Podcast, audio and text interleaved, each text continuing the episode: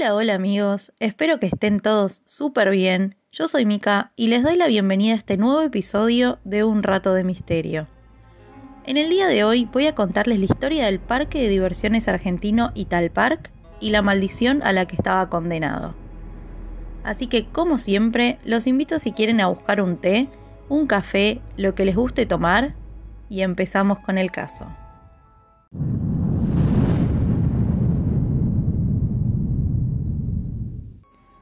El parque de diversiones Italpark está ubicado en Capital Federal, en el cruce de Avenida del Libertador y Callao. Fue abierto en 1960 por los hermanos italianos Luis y Adelino Zanón. De ahí surge el nombre, para honrar a su tierra natal. Luis y Adelino emigraron de Italia porque se quedaron sin trabajo luego del fin de la Segunda Guerra Mundial y llegaron inicialmente a Uruguay en el año 1948. Ahí armaron una fábrica de juegos mecánicos llamada Fratelli Sanón y se dedicaron a modernizar el Parque Rodó de Montevideo. Luego de unos años, se les presentó la oportunidad de viajar a Buenos Aires cuando ganaron la licitación de un terreno en el que antiguamente había existido el famoso Parque Japonés, una de las mayores atracciones de Buenos Aires.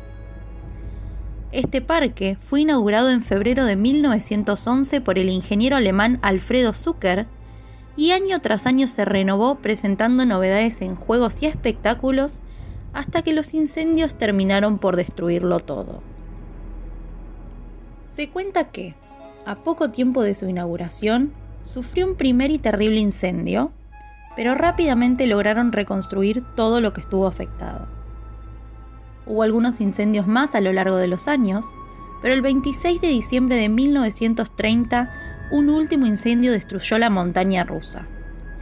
Ese día, los empleados no estaban allí porque era la hora del almuerzo, así que no hubo que lamentar víctimas fatales, pero como en ese tiempo se presentaba el Circo Berlín en el parque, los animales enloquecieron por las llamas y el humo, y el pánico paralizó todo intento de apagar el incendio, destruyendo por completo la atracción. A partir de ese momento, el parque entró en decadencia y fue cerrado en 1933. Así es como, algunos años después, los hermanos Sanón ganan la licitación por estas tierras y en 1960 inauguran el Ital Park. Con aproximadamente 45.000 metros cuadrados, era el parque de atracciones mecánicas más importante de América del Sur. Tenía una concurrencia de 10.000 personas por día y en vacaciones de invierno las colas para ingresar eran gigantes. Sus 35 juegos incluían, entre otros, dos montañas rusas, una de ellas la más alta de Sudamérica, tiro al blanco con la escenografía de Bonanza, un teleférico, el juego de las tazas, autitos chocadores, los autódromos Auto Sprint y Super Monza, Dumbo y el tren fantasma. A la vista de todos, el Ital Park era un paraíso de diversión donde nacieron amores adolescentes, aventuras con amigos e inolvidables paseos con la familia. Lástima que nadie les avisó a los Sanón que el lugar estaba maldito, y esa maldición venía enviando señales hacía años. Pero no se preocupen, más adelante vamos a hablar un poquito más sobre esto. En 1990, luego de varios años de diversión, llegó el final del Ital Park de la mano del Matterhorn, uno de los juegos más nuevos que los hermanos habían adquirido. Se trataba de una gran rueda con carritos colgantes que giraban provocando una fuerza centrífuga muy muy potente. Desde afuera, cuando el juego estaba en marcha, la velocidad hacía que no se distinguieran prácticamente los carros ni quienes estaban dentro de los mismos. La adrenalina era moneda corriente entre los audaces que se subían y padecían o disfrutaban de esos tres minutos a puro vértigo. El 29 de julio de 1990, un desperfecto mecánico provocó el desprendimiento de uno de los carritos, que salió despedido y chocó contra una pared.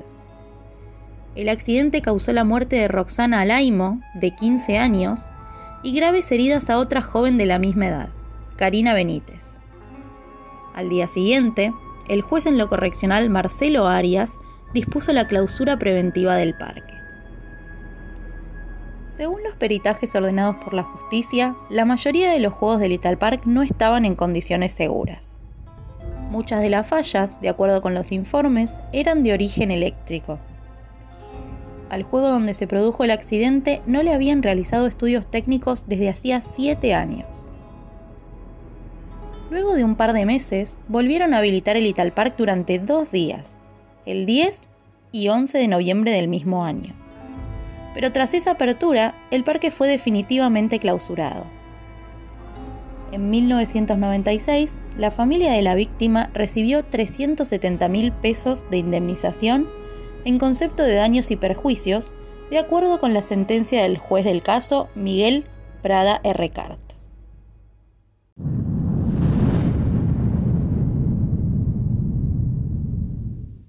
Bueno, me imagino que muchos de ustedes estarán preguntando acerca de la supuesta maldición que les mencioné hace un ratito. ¿Recuerdan el parque japonés, el antecesor del Ital Park? Bien, solamente en la semana de apertura asistieron más de 150.000 personas. Imagínense que después de 6 días la entrada había duplicado su valor por la demanda. Pasó de valer 50 centavos a un peso.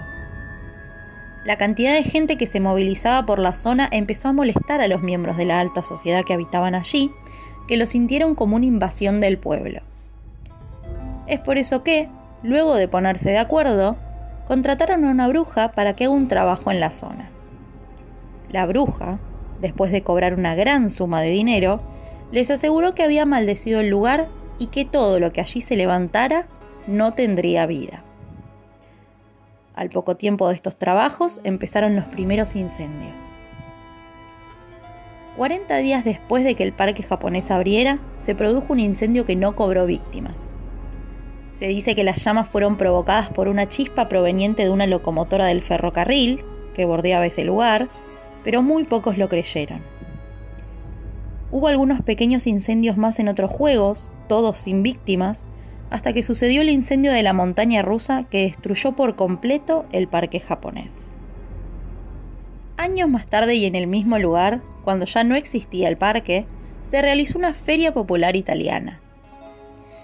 En pleno mediodía soleado se desató una imprevista tormenta eléctrica y un rayo mató a un turista brasileño. En el Ital Park pasó algo similar.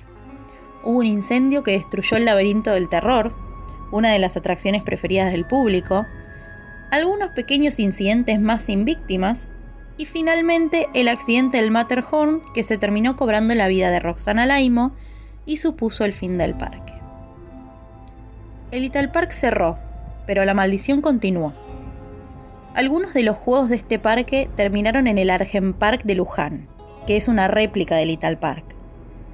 El encargado de armar y arreglar los juegos fue un hombre llamado Rodolfo Rolo Errender.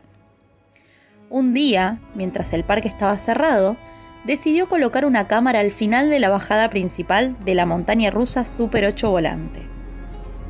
Mientras trabajaba, un carrito comenzó a moverse por los rieles sin que nadie hubiera puesto en funcionamiento la montaña, ya que Rolo estaba solo y había cortado la electricidad. El carrito ascendió la subida principal y descendió a una velocidad inesperada, golpeando a Rolo en la espalda, que cayó de esos 6 metros de altura muriendo por el impacto. Hay otra parte importante de los juegos que está en el parque Beto Carrero World, en Brasil, y allí también sucedieron algunos incidentes que si bien fueron menores, han sido bastante inesperados.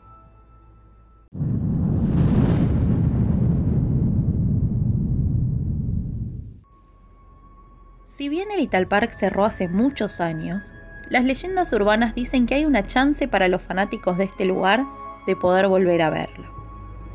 Lo primero que deben hacer es comprar por internet una vieja ficha de entrada al parque, que suelen ser difíciles de conseguir y bastante costosas. Segundo paso, acercarse al lugar donde estaba el Little Park y a medianoche exacta pararse frente al lugar donde estaba la puerta de ingreso con la ficha en la mano. Según la leyenda popular, mágicamente ante los ojos del aventurero aparecerá todo el parque iluminado con los juegos en funcionamiento. La ficha le abrirá las puertas del Little Park pero el que entra solo tiene derecho a un juego. Si se sube a más de uno, las puertas se cerrarán y la persona quedará eternamente dentro del parque. Sin embargo, si no se animan a tanto, les queda una segunda chance. Dicen que hay un misterioso galpón 39 en retiro donde se guardaron algunas reliquias del Little Park. Hay que acercarse a la estación de ferrocarril y preguntar en la boletería por un trabajador llamado el perro Cerbero, quien supuestamente te acompaña este galpón para que elijas algo de tu interés. Si prometes nunca mostrárselo a nadie, Cerbero te lo regalará. Si no querés comprometerte a eso o lo querés exponer en alguna parte, te lo venderá por una gran suma de dinero. El Ital Park ya está muerto, pero sigue viviendo en sus juegos, en sus historias y en las leyendas urbanas. Será cuestión de juntar coraje y comprobar si estas leyendas son ciertas.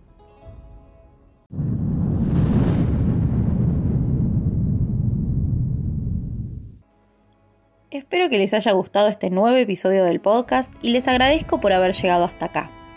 Si quieren contarme qué opinan sobre el caso o su experiencia si visitaron el Little Park, pueden hacerlo a través de la cuenta de Instagram arroba unratodemisterio.arg, donde además pueden sugerir qué casos les gustaría que haga en las próximas emisiones. Si están viendo este capítulo en YouTube y les gustó, los invito a darle like, suscribirse al canal y si quieren, activar la campanita para que YouTube les avise cada vez que subo un nuevo caso.